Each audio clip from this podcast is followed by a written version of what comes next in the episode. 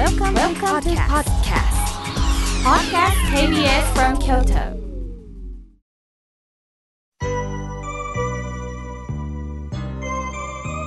さあここからはたくさんのメッセージをいただきましたので順に紹介させていただきます。まずはじめにレインボーさん。ありがとうございます。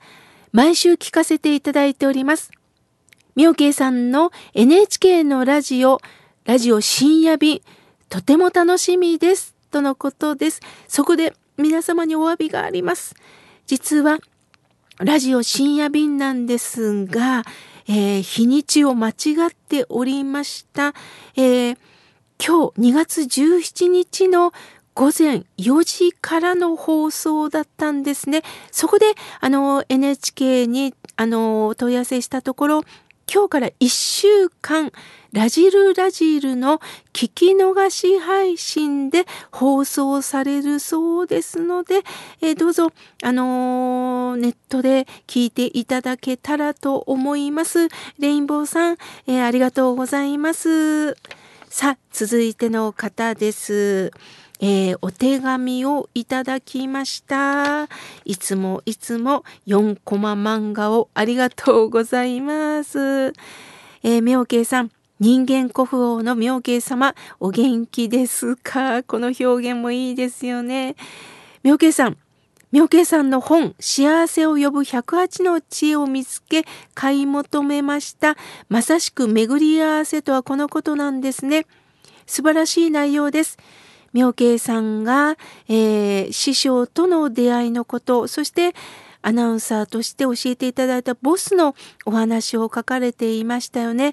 それも感動したんですがさらに感動したのが妙慶さんのお母さん私を、えー、妊娠した時にもこれ以上育てられないということで妙慶さんを堕胎するために産婦人科に行ったそうですね。その時の担当医が病気で今日は手術できないから来週来てくれと言ったところその来週は妙慶さんのお母さんは学校の先生をして体育祭で行けなかったとのこと。仏様はあえてドクターを病気にされ妙慶さんの生命を守ったんですねとのことです。そうなんですね。私もあまりね、ラジオとかでもこの話はしたことなかったんですが、私が今こうして生きているのは、そのドクターのおかげかなと思っております。母はね、やっぱり2人目は40代でしたから、2人目は産めない。また、私の父がね、なかなか帰ってこない中、自信がなかったんですね。その中、もう一人でいいもう二人目は無理ということで産婦人科に堕胎の申し込みをしたそうなんですね。しかしその担当医が目の前で倒れられたって聞きました。不思議ですね。きっと私は生きたいってお腹の中で叫んでたんですね。そんなことを思うと今私がこうして生きてることの不思議を感じております。それを改めてこうしてお知らせいただきましてありがとうございます。PS ジェットストリーム宿題ですよとのことです。ありがとうございます。本当いつかねできたらいいですね。ありがとうございます。さあ続いての方です。あきさんメールをいただきました。妙慶さん、毎週楽しみに聞いております。妙慶さんの著書を読み返して大丈夫と心を落ち着かせております。さて、井村さんのレンジで煮物のプレゼント届きました。ありがとうございます。忙しい日に便利ですね。本当に嬉しいです。とのことです。あきさん、報告いただきましてありがとうございます。さあ、続いての方です。すずめさん。よりいただきました。妙慶さん、何ということでしょう。毎週この番組を聞いているのに、妙慶さんの日替わり法話のことをスルーしてしまいました。何気なくググってると、たくさんいいことを抱えております。早速お友達にもこの日替わり法話のことを教えてあげたくなりました。本当に必要なことを必要な人に教えられたらなと思いましたとのことです。ああ、これがまさしく口コミなんですよね。お釈迦様をお伝えくださったこのお経も口コミなんですよ。尿税ガーモン。私は聞きました。聞いたことがその次の人に次の人に伝わって2500年もこうして受け継がれてるんですね。すずめさん、お友達にお伝えいただき本当に嬉しいです。ありがとうございます。さあ、続いての方です。トールさん、ありがとうございます。放送を聞き始めて3年経ちますが、ラジオには初メールいたします。私は父親が次男であり、家に仏壇がなく、門徒でもありませんので、妙慶さんのラジオと出会うまでは、浄土真宗親鸞上人、阿弥陀様の深い教えに気づくことはできませんでした。先日妙慶さんが出演なさった心の時代を拝見し母のことで思い切ってメールを送信したところ早速妙慶さんから、えー、返信をいただきました。そして結論を押し付けるのではないアドバイスに非常に心がしみました。本当に本人に考える余地を持たせていただけるというこのきっかけをいただきまして本当に私自身振り返ることができました。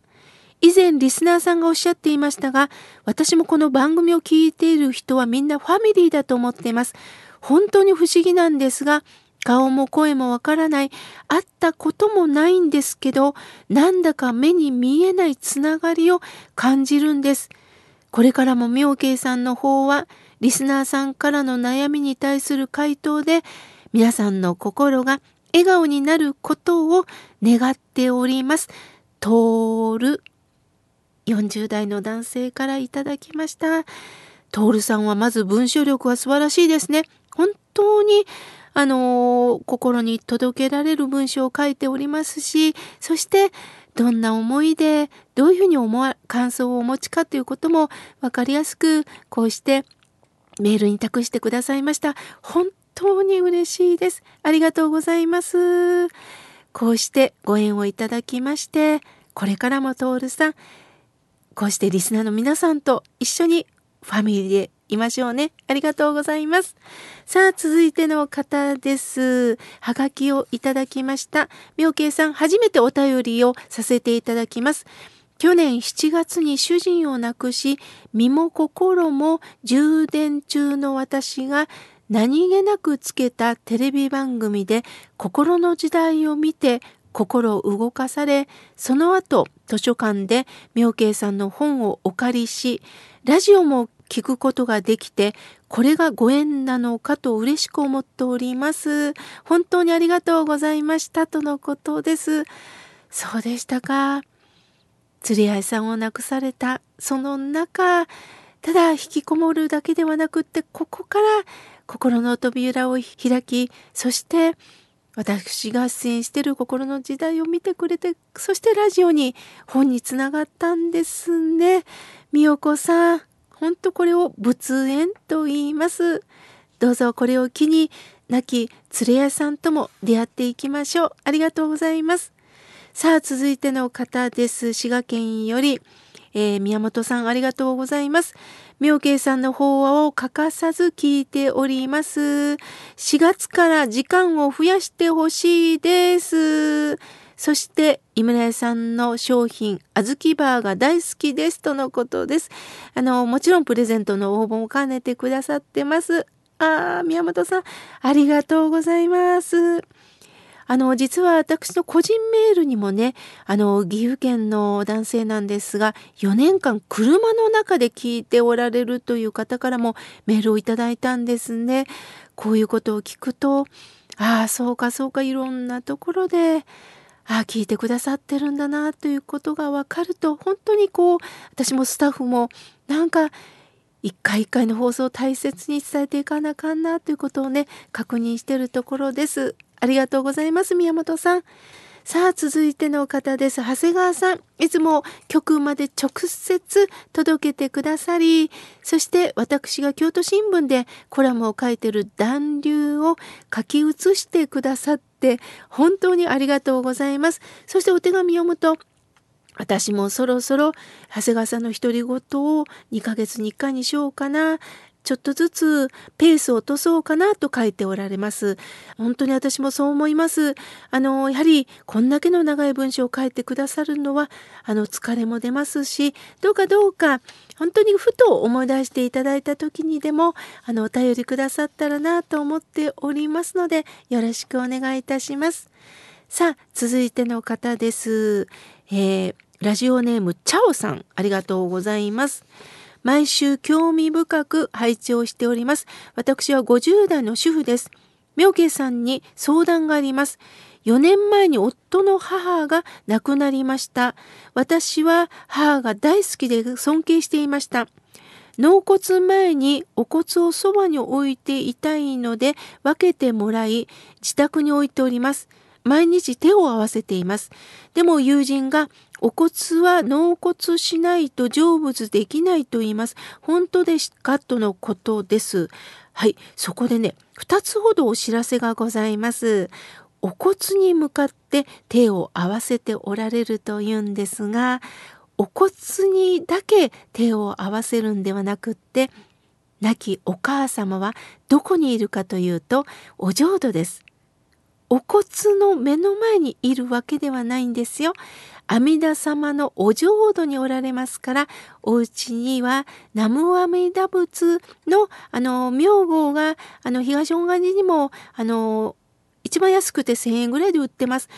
わざわざ行くのが辛かったらあの藩士か何かに南無阿弥陀仏と書いてそれを中心に置いてお骨を脇に置いて合掌してください。そしてお骨納骨してないと成仏できないというのはこれは間違った解釈ですよ。なぜなら僧侶をお迎えしてお同士の度胸で通夜葬儀はなさったんですよね。もしも通夜葬儀をなさってないんだったらまたあの返事は変わってくるんですが通夜葬儀をなさったんであれば成仏なさってますのでどうぞ安心してください。ですからどうかご本尊に向かって合唱してくださいね。どうかそれをよろしくお願いいたします。わざわざ、えー、メールをいただきまして本当にありがとうございます。まだまだたくさんのメッセージをいただきましたが来週紹介させていただきます。